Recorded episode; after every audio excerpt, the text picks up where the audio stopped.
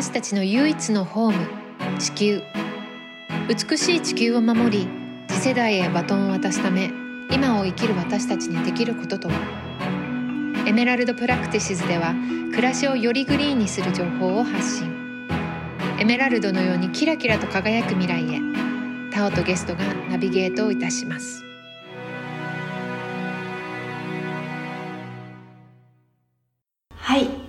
本日のホストは小野リリアン。そして本日のゲストは前回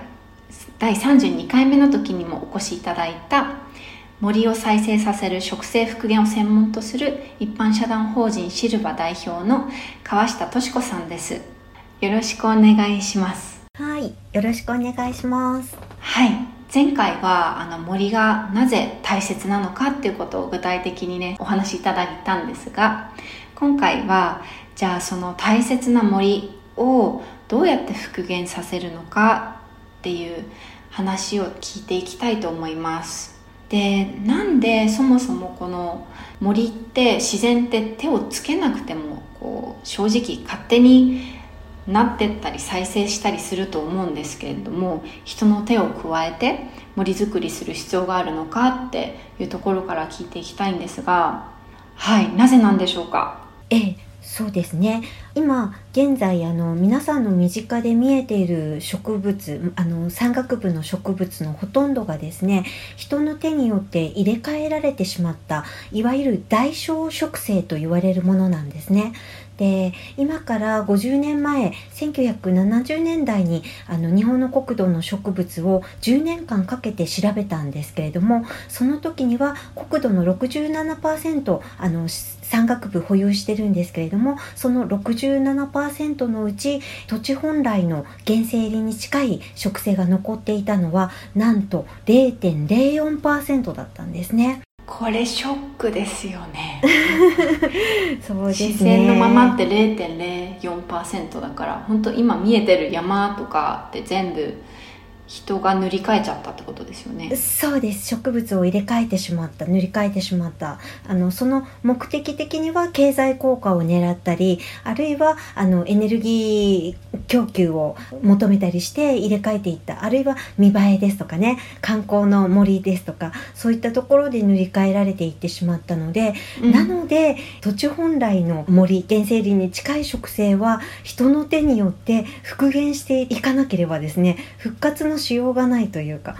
ただ厳密に言うと日本の気候っていうのは暖温帯でですね。で降水量もあの年間通じて安定しているので非常に植物が育ちやすい環境があるんですね。うん。はい、なので、えー、とほっとけば100年200年300年時間をかけてあの見守っていけばあの当然植物たちは復活していくんですけれどもところが一部の山岳部ではあの獣害による被害があの鹿ですとかイノシシですとかがですねあの下草をはんでしまって新しい草がこう植生が復元できない状態にあるですとかさまざまな環境ストレスがかかってしまっていてそれ自体も難しいような場所が今増えてきてですね。なので台風ですとか大雨ですとか地震なんかの環境ストレスがかかった時に地滑り土砂崩れにつながっていくような危うい状態になっているんですよね。川下さんのお話を聞いてから山とか森を見てこれが極層林だった場合の景色ってどんななんだろうっていうのをすごく想像しようとするんですけどまだまだわからないんですけど。うんうん。ねえなんかそういう森作りってどうやってやっていくんですか？そうですね。今日は森の再生方法っていうことでお話だったと思うんですけど、うん。あの皆さんがですね森の再生現場身近にちょっと見てみたいとかあの今リリアンさんがおっしゃった通り極草林ってどんな風になってるんだろうってイメージされる時に日本の有名どころで皆さんに見に行っていただけるのでは明治神宮の森。うんはい、あのこれは人の手によって100年前に再生された森ですので非常にイメージしやすい場所だと思います。はい、土地本来の木がですねあの 20m、30m の樹高で覆い尽くしていて非常にこう極層林のイメージがつきやすい場所になっていますので一度そういった場所をあのご覧になられるのもいいのかなと思うんですけども。はい。じゃあそのですね森の再生方法なんですけれども実は森の再生方法は先ほどお伝えした明治神宮の森は100年前に再生されたってお話ししましたよね。はいなので明治時代には森の再生方法っていうのは日本では植物生態学の博士たちもいらっしゃってですねある程度もう確立していたんですよね。うんとなのでそこでですね、えー、とそのまま第二次世界大戦に日本が巻き込まれずにですねその知識が継承されていればものすごく奥深いものとしてあの今皆さんの耳にあるいは目に届いていたんだと思うんですけれども残念ながら戦争というものがですねそういった知識ですとか人材自体もあの一度こう分断してしまっている、まあ、時代の流れがあるんですよね。ですね。でうん。はい、でその後あ戦争の後ですね。今から50年前です。宮城明先生という横浜国大の名誉教授でいらっしゃる先生がドイツの筑前教授というドイツの生態学の有名な先生に学ばれて潜在自然植生論というものを学ばれて日本に持ち帰られるんですね。はい人間っていうところの潜在意識奥深くに眠っているあの自分の根っこにある部分、えーそういったものがですね土地にも潜在的なものっていうのが実はあるんですよね。うんその本当にそこにはあってであろう植物たち人間が干渉していなければ生き残っていたであろう植物たちそのことをですね潜在自然植生っていうんですね。はいでそれ自体を、まあ、理論づけて紐解く一つの学術としてあの確立されたのが潜在自然植生論なんですけれども、うん。その潜在自然植生論を学ばれて日本に帰られた宮城明先生がじゃあこれを実動的に、えー、と日本で、えー植生の復元につなげていくにはどうすればいいんだろうっていうことでいろいろとお考えになってたどり着かれたのが今から50年前に発案された混食密食方式という食事方式になるんですね。う。んうん。でまたこの難しい名前が出てきて何のこっちゃみたいな。ね。っていう感じなんですけれども実は漢字にすると非常に単純で混食っていうのは混ぜるって書けます。うん。混ぜる。混ぜて植える。そして密食なので密に植える。うん。混ぜて植える。密に植える方式っていうそれをえ混食密食方式っていうんですけれどもはい。それも潜在自然植生種を使って人間が干渉しなければそこにいたであろう土着の植物たちの内容を使って密に混ぜて植えることによって自然界の競争原理これはあの厳しい掟がありますよね強いものだけしか生き残れないという厳しい掟、はい、この競争原理を応用することによって早く森を再生させるやり方なんですけれども、うん。えー、と具体的にはですね、はい。だいたいポット苗っていう幼いあのまだ樹高が3 0センチぐらいの苗木を使っていくんですけれども、うん。その、えー、3 0センチ樹高の小さな苗木ポット自体はだいたい直径で1 0センチぐらいの大きさになるんですけどね。そのもの自体をだいたい1平米に3本から多い時で6本から8本ぐらい密植して植えていきます。はい。で場所にもよるんですけれども私たちのような専門によってですね、えー植生調査をして、えーそこの潜在自然植生種というものを導き出しまして、はい。えー少なくとも20種類から60種類ぐらいの、えー潜在自然植生種というのを解析しましてでその10種ごとの配分あの何を何パーセント入れていくかっていう設計をですねそれこそ、えー明治神宮のように50年後100年後の植生シナリオを描いてですね、えー緻密に設計します。どどうやって設計するんですか？それはどんな専門の技術がある人ができるんですか？そうですね、えー、とそれはですねえーと例えば博士クラスの話で言うと理学博士ですとか学術博士でも専門分野が、えー植物生態系を専攻されている方。であるいは私のように植生管理士というあの資格を持っていらっしゃる方が、まあ、あの専門的に携わることができるんだと思うんですけれども、その資格を持ってたら皆さんができるっていうわけではなくてですね、あの先ほども、まあ、お伝えした通り分野として植物生態系というところに学術的な知識をお持ちの方でなければ、まあ、基本的には難しいかなというものがありますね。はい、なので、まあ、そういう形でとにかく、えー、50年後100年後、まあ、人間だからこそ未来を予想して設計することができる頭脳があるんですよね。ねそれを生かして、えー、未来を予測しながらシナリオを描き、えー、そして最初に植える樹種を決めるんですよね。でそれをこう皆さんに植えていただくのがいわゆる一般公開しているイベントの植樹祭というものになってくるんですけれども、はい、このですね森の再生方法の中で一番画期的なことがあの2点ほどあります。はいまず1つ目っていうのはちょっと冒頭に軽くお話ししたんですけれども一回人間が開発してしまった、えー、荒廃した拉致状態の場所、うん、そこをただ見守るだけで、えー、森が再生するのを待とうとすると大体環境条件にもよるんですけれども200年から300年かかると言われてるんですね。うん、ところが人の手によって、えー、設計して密植混植に、えー、潜在自然植生種を用いて、えー、森を再生する場合なんと。なんと。なんと。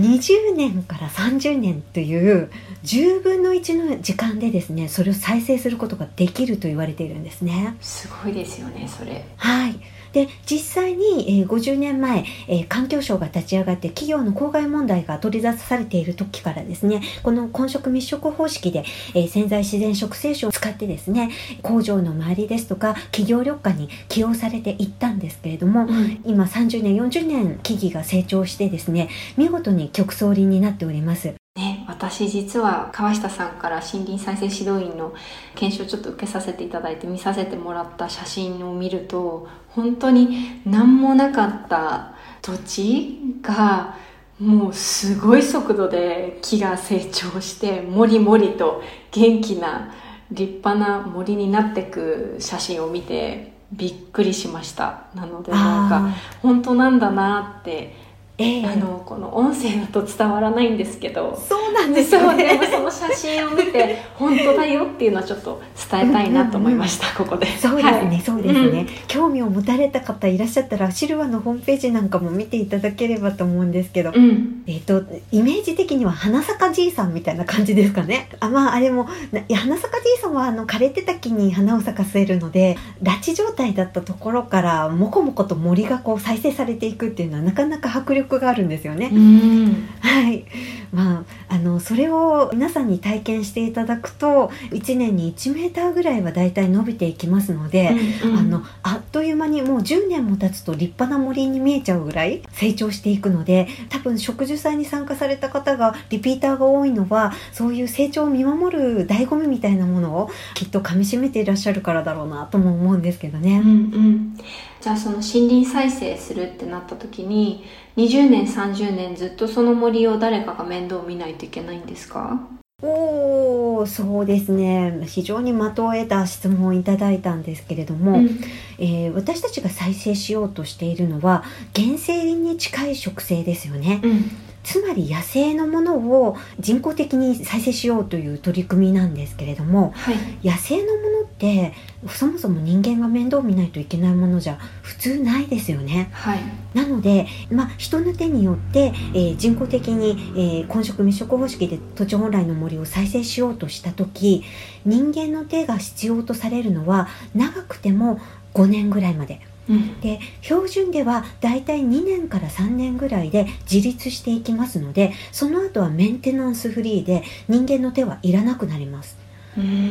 はい、なので企業にとってはあの維持費管理費がかからないという意味ではあの非常に増園としては起用していただきやすいと思いますね。そうですね。なんかたった23年手を加えるだけであとはもう勝手にすごい速度っていうのがなんか植物って不思議だな すごいなって思うんですけど。そうですね。なんか例えばですけどもうすでにこう日本って森があるじゃないですか。杉林がすごく多いなと思ってるんですけど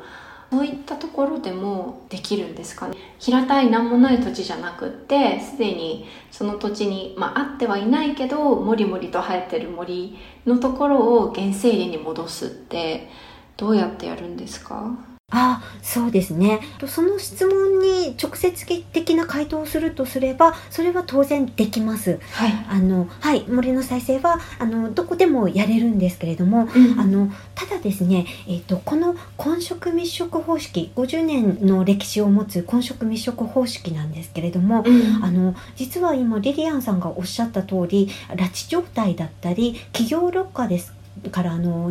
平らなあの平野部だったりあの都市緑化っていうところで多く起用されていった部分がありましてうなので、えー、とどちらかというと何もないところに盛り土から始めて一気に潜在自然植生種を植えるっていうやり方が、あまあ、日本全国的にあの広がっていった形だったんですよね。うんうんはい、でところがですね、えー、と今リリアンさんがおっしゃった通りすでに、えー、と経済林になるあの杉ヒノキがあるですとかあの松の木が植えてるよクヌギコナラがあるよっていうようなあの人工林に対して山岳部のエリアに対して、えー混植密植式で森の再生をしようと言った時にはうんこれはあの従来の混植密植式の応用版になるんですね。うんなぜかっていうと既存の植生がそこにあってで山岳部の起伏もその土地によって違うわけで、えー南東を向いていたり、えー北東を向いていたり、えー急勾配だったりなだらかだったりさまざまな環境条件があるわけですよね。はいでそこに向かって森を再生していくっていうことになるとある程度土壌ですとか、えー植生状態ですとかを一度解析して、えー挑むことができるあのそういう判定が必要になってきます。うん。はい、あの拉致状態とは全くこう条件が違ってくるわけですね。スタート状態から。うん。うんそうですね。はい。うん。はい、で実はですね、えーとこの従来の、えー三宅明先生が紐解かれた混植密植方式っていうものに携われた、えー、と NPO 団体さんだったりあるいは任意団体の方々がある一つのあのちょっとあ誤った捉え方をされてしまいまして。うんえー、と山岳部で森を再生する時も、えー都市部で、えー森を再生した時のように一度リセットしてですね拉致状態に戻してから盛り土をして木を植えなければ混植未植方式じゃないっていう風な捉え方で山岳部の緑化に、えー、と取り組まれた事例がいくつかあるんですね。うんであの沖縄のやんばるの森なんかもあのスダジー林が極層林でもうすでにあの人の手いらずで自立してそこに茂っていたんですけれども一部の方が混植密植でっていうことで皆伐してしまってですね、うんえーリセットした上で盛り土をして、えー木を植えるっていうことをやってしまったんですよね。でここで、えー、とそれに対して私たちは考えないといけないんですよ。うんうん 何のために森を再生しているのかうんうんこれは、えー今暴れる太陽エネルギーそれを吸収固定するためあるいは人類生き残りをかけて地球にストレス環境ストレスを与えないようにするために森を再生するんですよね。うんうんところがその一部回復してきた植生ですとかすでに極層林になっているものを伐採して根っこも抜いてしまってそして大型重機で掘削して盛り土をしてえそこに木を植えるっていう過程でですねたくさんの CO2 の排出があります。うーんそっか。でそこに盛り土をするっていうことはあのよそから土を持ってきますからそこで生態系のか乱もあるんですね。う。んそっか。はい、うん。で抜かれた木は当然焼却処分されますはい。それによる CO2 排出もあるんですね。そうですね。はい。なのでこんな風なリセット式の食事をですね。山岳部でやってしまうとまあ、ストレス以外の何でもないというか人間のエゴ的なねあのいいことしましたというエゴ的な食事になり得てしまうんですよね。うんうん、なので、えーそういうやり方をしてしまうあの昨今の方向性についてあのこれのままではよろしくないと私は考えましてその混食密食方式の発案者である宮脇明先生のもとにあの真っ先に訪れまして、はい。えー今後の時代に向けて持続可能性、ええーコストパフォーマンスっていうところでコスト削減というところもあの手を入れていかないといけない部分なので、うん。そこも含めてですね既存の山岳部の緑化方法を新しくリノベーションしたいということで提案したんですね。うん。はい、でそれはあの既存の木は抜かない、えーでそこにある土は活性化させてその土自体をあの健康にさせてしまって、えー盛り土をしない。うん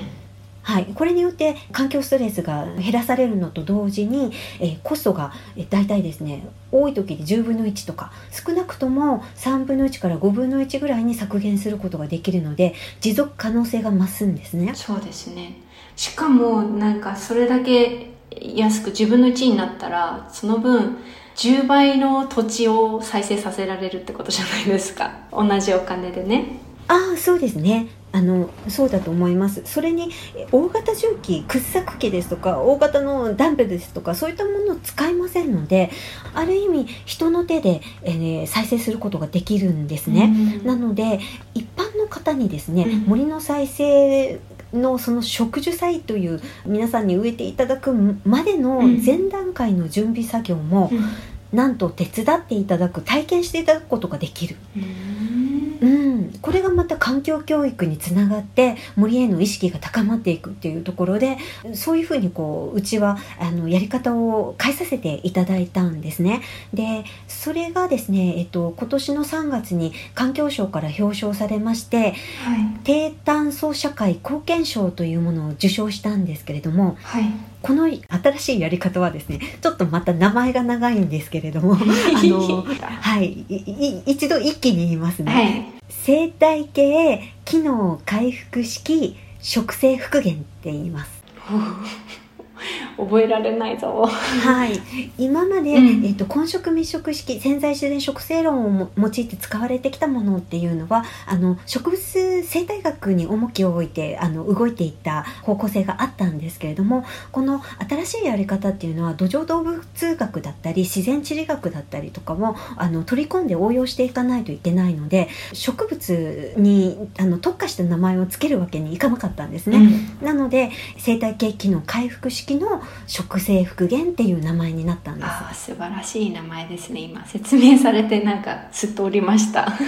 あ、ありがとうございます。で、このやり方だとですね、もう大型重機使わないわけですから、うん人が入れるところだったらどこでも緑化できるわけですね。うん。でも、従前の混植密植式のその、と一回リセットするあのやり方だと、大型重機使うっていうことは、広い作業場がないと森の緑化ができませんので、うんうんえー、と広場のそばとか平野部ですとかあるいは道路の脇ですとかそういったところしか緑化ができなかったんですよねあの限定されてしまってた部分があったんですよね。うんうんはいね、そういう問題も解決できて、まあ、新しいやり方が今やっとこうおやーと誕生して、えー5年経ったっていう感じですかね。おーそうなんですね岡下さんに教えてもらって記憶に残ってるのがあのやっぱ森を再生するってなった時に山のできるだけ上から上の方の森から再生させるのが大事だっていうお話をされていてはい、あの混植密植方式って言ってこう混ぜて密に植えるよってこうあの最初からお伝えしている通り苗木が育っていく過程でもう人が入れないぐらい密生していくんですよね。うんうんうんうん、そんなものを麓に作ってぐるっと一周作ってしまったら今度奥入っていけなくなりますよね。うん。なので一番奥から、えー緑化して降りてくるやり方が一番、まあ、あの全てある程度緑化していいよっていうところまで緑化するのに一番まあ効率がいいんですよね。うん。はい、あとあの山をイメージしていただくと高いところの方が当然風圧ですとかの環境ストレスにさらされているわけで植生限界って言ってその植物たちが限界域に達する標高の高いところなんかはもうあの雨風にさらされて岩盤がむき出しになってたりするのよくご覧になると思うんですけども。うん。はい、なので、えー、ととにかく高いところから、えー地固めをしてあげる。これが防災につながってくるのでえー下からやっていくよりも上から先にやっていく方が理にかなってる部分が大きいんですよね。うんそうですね。森って常にその太陽の光をできるだけもうカバーして全部キャッチしようとするじゃないですか植物たちって、だから上の方の森もきっとそのほとんど地面には光が届かない状態ででそこに木を植樹してた時でもその赤ちゃん木の苗木ちっちゃい子たちは育てれるんですか？それともやっぱりある程度光が入るように木を切ってでそこに植えていくって形になるんですか？あそうですね。日光をある意味人間でいうところのお食事にしてあの体に取り込んでくるいるのが植物たちなので当然お日様は当たった方が成長がいいんですよね。うん。うんうん、なので、えー、と今リリアンさんがおっしゃった、えー山岳部の環境条件これ空想の中でお話ししているので空想の中でお話ししていて現場を見ていない状態であの再生できますよっていうことは当然言えないんですけれどもうん。場所によるんですよね。その現場を見てどれぐらいの日照が入っているのかあるいは方角的にどういう方角にあるのか標高はどれぐらいなのかあのそういうこう条件を見た上でですねあここは少し、えー間引いた方がいいなとかいやこれはこのまま全て残しておいてもあの入れ替えることができるだろうっていうような判定ですとかは本当にですねこれはね現場を見ないとわからない。そうなんだ。ただあのできないわけじゃないです、うんうん。必ずできると思うんですけれどもあのどのようにその場に対応していくかっていうのは今空想の段階ではこうですよとははっきりとは言えないですね。あのうんまあ、専門家なのであの下手なこと言えないっていう部分もありますけれどうんも、うんはい、とにかく現場が大事なんですよ。もう事件は現場で起きてるんで。そうですね。あのこのお話を聞いてくださってる方には結構その林業とかに関心を持っている方とかももしかしたら多いのかなと思うんですけどうんうん。やっぱその地元のねずっと林業で関わってきているあの長年やってきてるからっていうので高齢の方とかでも多分これ聞いてるってことは若い世代だったりだとかしてなんかもうその自分の昔から見ている森の管理の仕方はこうだっていうふうに高齢の方が知っていてで若い世代の人たちが新しいこういう知識を得て話しに行くみたいになった時にうん。あの意見の違いとかが生まれてきたりするんじゃないかなっていうか、まあ、すでにそういう話を一回聞いたことがあるんですがああなるほど。やっぱりその地元の高齢の方たちの知識どうやってここの森はこうやって管理してきたよみたいな知識ってやっぱりこう植生管理士の方が行って見に行った時もやっぱ大切な情報になってくるのかなとか、うんうんなんかそこら辺どうやって協力してったら本気でみんなで森を再生できるのかなっていうのがどうしてったらいいと思いますか？あそうですね。まあおっしゃる通りいろんな意見を持たれてそれこそ林業をなりわいにされている方にとっては土地本来の森再生するなんてあの自分たちのエリアを奪われて冗談じゃないよって思われるかもしれないんですけれども私たちが提案する場所についてはですね大体もう人が入入らなくてあの放置された放棄地ですとか荒廃地ですとか開発跡地ですとかあるいはあの標高がちょっと高すぎてあの林業にあの使いたかったけど使い勝手が悪いようですとかそういった環境条件があってあの、まあ、自然界に戻してもいいよっていうような場合に活動ができていくんだと思うんですけれどもあのそもそもその経済林を営まれている方とあの原生林の森の再生って目的が全然違いますよね。うんそうですね。はい、だから、えー、とまず目的について目的意識を同じように共有していただくためにあの植物生態系について基本的な森の講座とかをさせていただいたりはしますね。うんうんえー、といきなりこう敵対してこうじゃないとダメだああじゃないとダメだっていう話ではありませんので皆さん当然生活もあってあの今までの歴史もあり知識も経験もありあのそれぞれプライドもおお持ちだと思うんですね。あのただ先ほども言った通り地球温暖化気候変動これから先あの予見されるさまざまな災害が考えられる中でタイムリミット2030年という線引きもされる中でですね私たち地球のため、まあ、人類の生き残りをかけてですねやらなければならないっていう壮大な目標があるわけですよね。うんはい、でそれをまず分かっていただく努力をするっていうのが大事かもしれませんね。はい、それと担当されてる方の経済林での営みっていうのはまた別チャンネルの話なのであのそれについてはまたできるところでと森を再生させてもらう。でその、えーと、杉ヒノキ林をやっている方々も全く切り離される話ではなくその杉ヒノキ林で間伐した材をですねあの森の再生現場の土留め板として起用させてもらったりして物を循環させることによってお互いにウィンウィンになっていくですとかあのそれはもうその場所の案件ごとのこうコーディネートコンサルの仕様かと思うんですけどね。う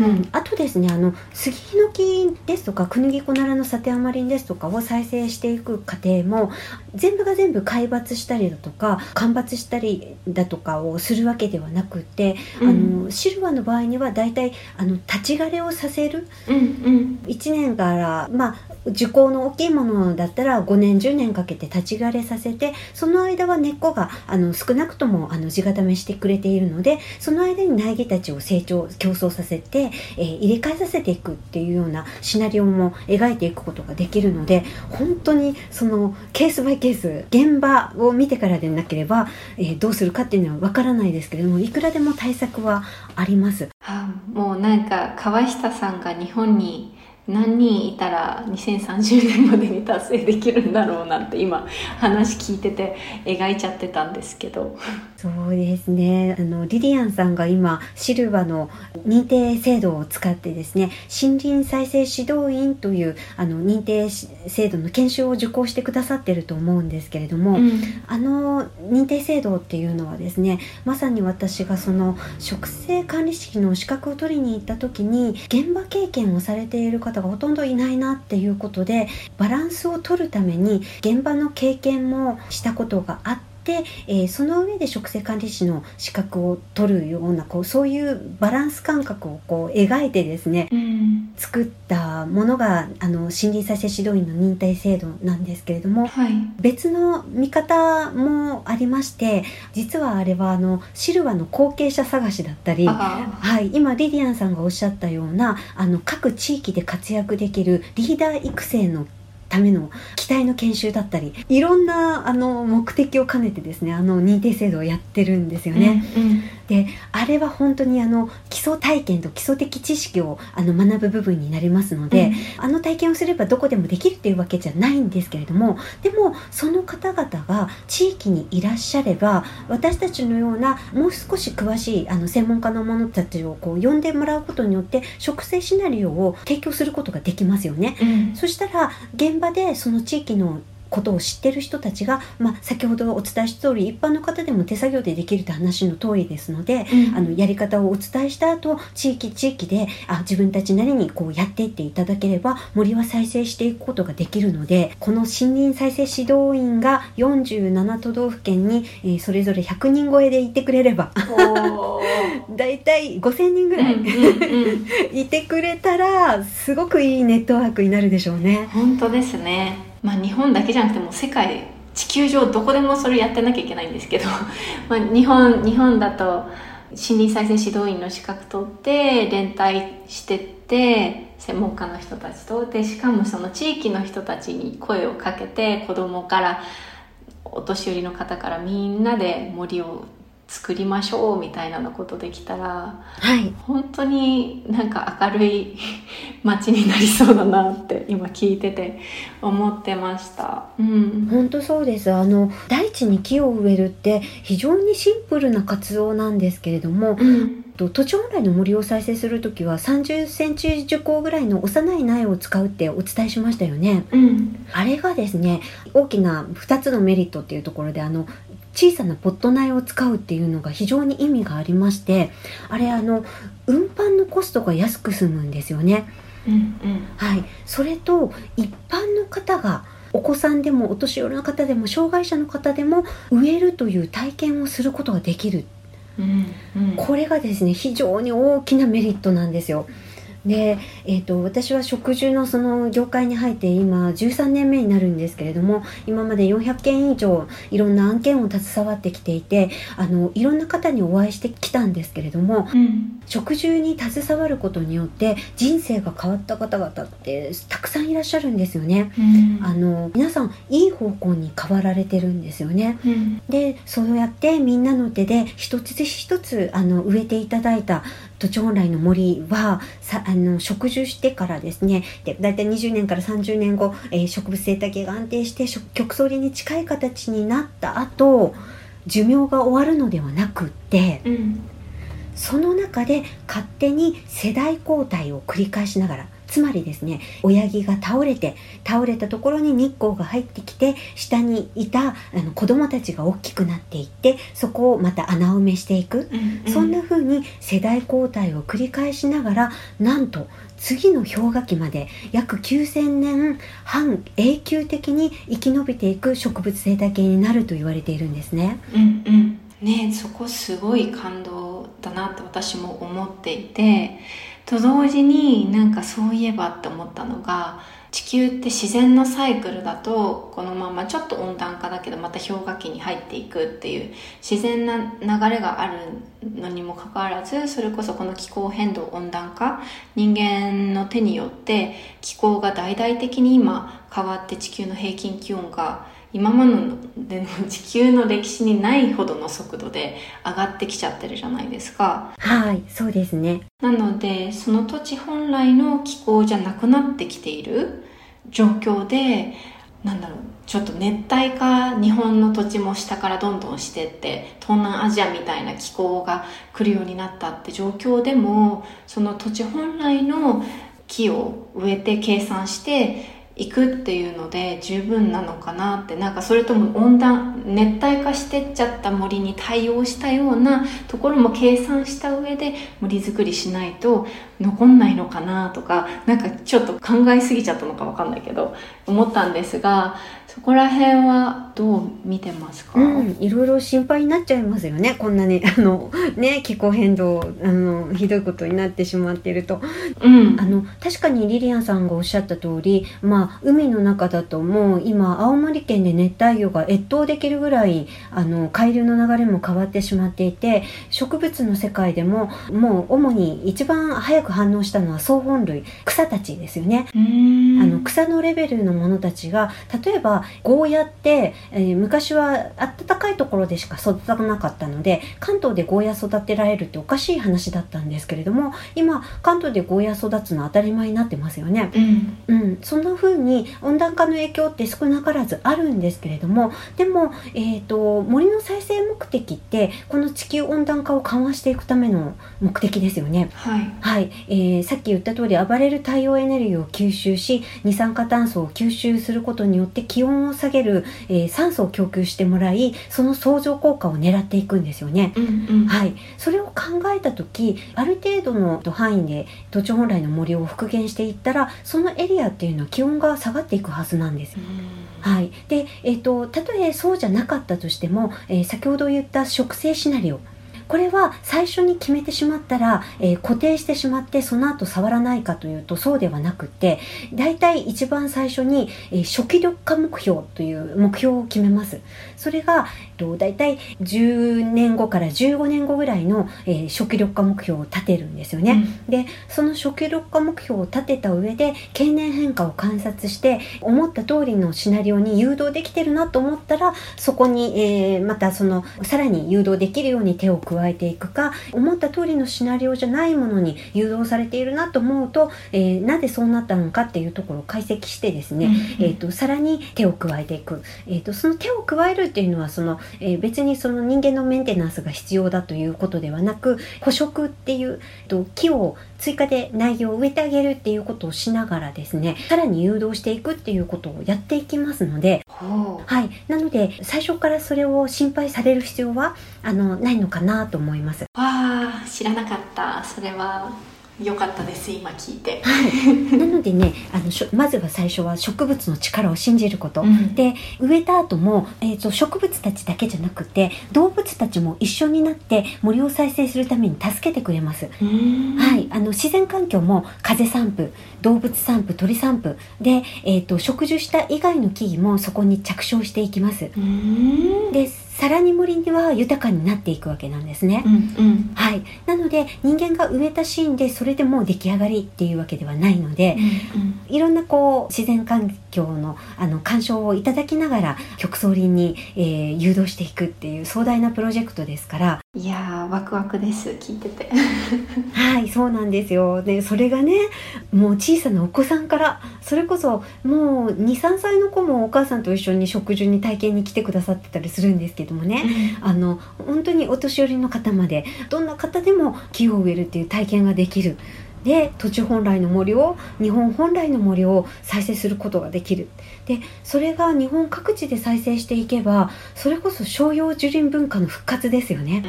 うん、うん。日本がよろず崇拝あまたの命を崇拝してですね神がいらっしゃるんだっていうふうにいろんなものに対して大愛の精神を持っていたあの頃のように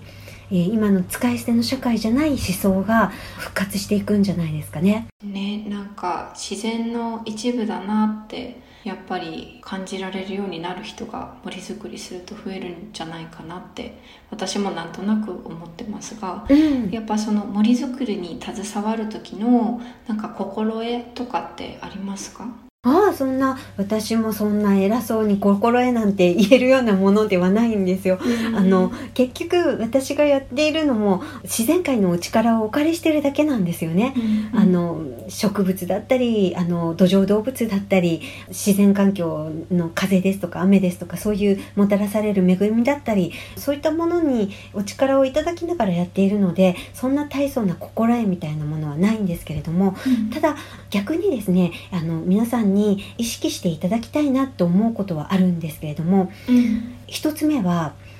人間は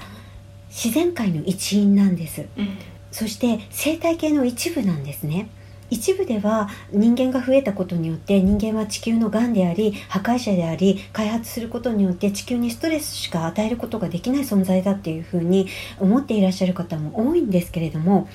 そんなことないんですよ、開発するのも人間かもしれない。でも元に戻せるのも人間なんですね、うん、その人間の可能性を自分自身を信じてほしいんです、うん、うん、私たちもね地球に必要とされて存在してるんですよ、うん、うん、その私たちが人類という立場で地球に対峙してこの人生をかけて何をやるべきかシンプルに考えた時にやるべきことが見えてくるんじゃないかなと思うんですね。であともう一つ私があの森の中でですねこれはもう絶対的な法則だなとしみじみ実感していることがあるんですけれども、はい、その、えー、そこにあるですね命で必要でない命はないっていうことです。うんうん、皆さんがいらっしゃる場所でもそうなんですけれどもたとえ石ころ一つ草一つ土壌動物あるいはパイオニア種って言われているカラスザンショウですとかアカメガシワですとかやぶかした森ですとか広廃地に見える場所ですとかあの非常に見栄えが悪いなとか竹ですとかねあの笹ですとかそういったものたちが生えている場合も、必要でない命ではないんですよ。うん、うん、それはそこに必要とされたからこそ、えー、入ってくる者たちあるいは存在している者たちだっていうのをしみじみとですね森を再生するあの毎年こういろんなところで活動したり体験させていただく中でですね、うん、これは本当に間違いのない鉄則だなっていうことをいつも実感するんですよね。で、その例えば植物たちって第1部のあのお話でさせていただいたんですけれども、うん、元に戻すために自分たちの体を犠牲にして土を作っているわけですよね。うん、うん、だからコンクリートを砕いてアスファルトを砕いてあの生えてくる植物たちも雑草ではない。無駄ないらない命ではない、えー、元に戻そうあのこの地球を良くしようとして、えー、命を使っているんだっていうことをお話ししたと思うんですけれども、うん、そんな風にですねそれぞれ役割分担を持ってるんですね、うん、なので私たちはその環境に対して、えー、活動していく時に私たち人間は頭がいいんだ。だから、えー、自分たちの判断で管理していいんだみたいな感じでですね 上から目線で挑むのではなくて何、うん、ていうか地球の一部になって、えー、人間として何ができるかっていう謙虚な目線でですね向き合って、えそこにある素材を生かしていく。ある意味こうオーケストラの指揮者のようなね感覚でその命をはつらつと輝くようにね引き上げていってあげるにはどうしたらいいのかっていうことを考えてあげることが実は、えー、森を再生していく中では非常にこう近道になっていくんですよね。うん、でここでつながって言えることは今、えー、お話を聞いてくださっている方々も、うん、今回このお話をくださったリリアンさんもですね、えー、それぞれ必要とされている存在だということなんですよ、うん、それは何も森の中だけの話ではないんですね。この地球上に必要とされているからこそ皆さんそこにいるわけであって人間の歴史なんてそれこそ約600万年前誕生してるわけですよね。でその中でご先祖様が一人も命をかけずに命をつないできてくれてもう一人一人が奇跡のような存在なんですよね。うん、うん、その存在が地球から必要とされてないと思いますか？そんなわけないですよねきっとね。そうそんなわけないんですよ、うん、必要とされているからこそ私たち人間がいるんですね。で私たち人間のこの頭脳をもってして地球のために自分以外の生命のためにあるいは自分たちを含めた未来のためにできることに一歩踏み出していく足の言葉を稼いでいただけるようになればこれからの未来はね本当にいい方に回っていくと思います。私もそう思います。はい。はい、今日は本当に大切なお話をありがとうございました。はい。こちらこそありがとうございました。あの気になる方はぜひシルバさんのホームページを見てボランティア参加または森林再生指導員のを受けてみてくださいそうですねあの、えっと、食事のやり方の動画も、えっと、シルバーのホームページで YouTube アップしてたりするので、うん、そんなのも見ていただけるとイメージが湧きやすいかもしれないですね。うんじゃあ今日は川下敏子さんでした。はい、ありがとうございました。ありがとうございました。メラルドプラクティシズでは Twitter や Instagram でも随時情報をアップしているのでそちらのフォローもよろしくお願いいたします。それではまた次回。コーホストはオノリリアン。監修は大井ゆいか音楽はジェームス・マレンがお届けいたしました。